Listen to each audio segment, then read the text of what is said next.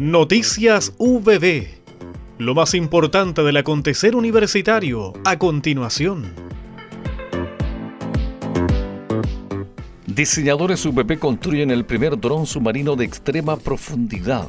El proyecto en el que participan los egresados de la Escuela de Diseño Industrial Pablo Oliva Belmar y Samuel Soto Guzmán tiene como objetivo investigar y capturar muestras de vida abisal a más de 2.000 metros de profundidad junto con Nadir Ramírez, oceanógrafo del Instituto Milenio de Oceanografía UDIC, los egresados de la Escuela de Diseño Industrial Pablo Olivarre y Samuel Soto Guzmán, académico de la escuela, diseñaron y construyeron un prototipo del primer vehículo chileno no tripulado para extrema profundidad para estudio y exploración del océano profundo.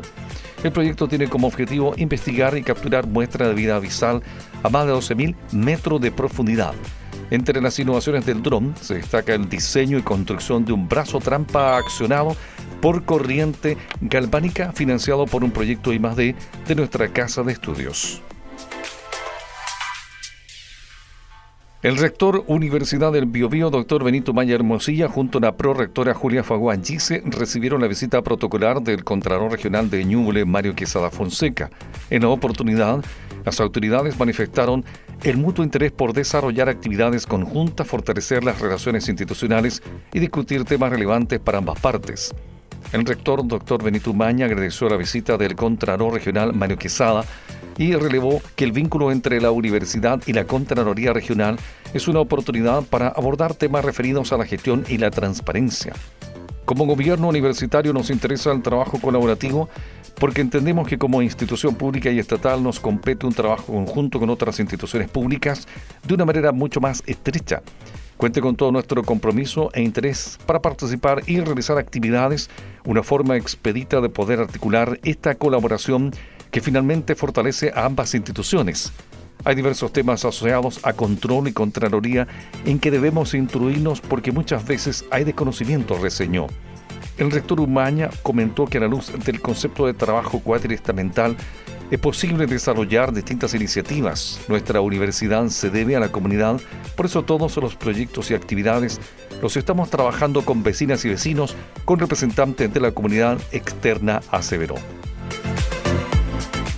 El doctor Alejandro Arros Aravena, diseñador gráfico, doctor en educación por la Universidad de Almería, España, y doctorante en investigación del arte por la Universidad Politécnica de Valencia, además de director de la Escuela de Diseño Gráfico de la Facultad de Arquitectura, Construcción y Diseño, realiza una curaduría de exposición Identidades Cruzadas en el Museo Internacional de la Gráfica de Chillán.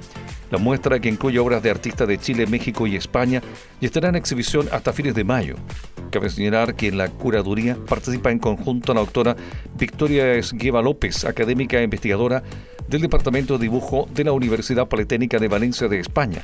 En tanto, los responsables de la coordinación son el académico Guido Olivares Salinas de la Universidad de Playa Ancha en Chile, Paula Santiago y Silvia Molinero, historiadora del arte de la Universidad Politécnica de Valencia en España, y finalmente los académicos Roiguerdo Aguilar Quesada y Sara Vivero de la Universidad Autónoma Metropolitana en México. Carolina Espinosa Sangüesa, egresada del programa de Magíster en Hábitat Sustentable y Eficiencia Energética de nuestra facultad, ha sido galardonada con el premio estudiante de Color Research Society de Canadá 2023 por su proyecto de tesis doctoral. Carolina Espinosa Sangüesa, quien en el presente cursa su doctorado en el seno de GRAP en la Escuela de Arquitectura de la Universidad Laval, Quebec, Canadá, fue reconocida gracias a su trabajo de proyecto doctoral sobre el análisis de espacios que respondan a los requerimientos lumínicos de los humanos, utilizando estrategias tanto como la luz y el color. Lo anterior en el contexto del desarrollo de arquitectura biofílica en regiones del Ártico y Subártico. Hemos presentado Noticias VB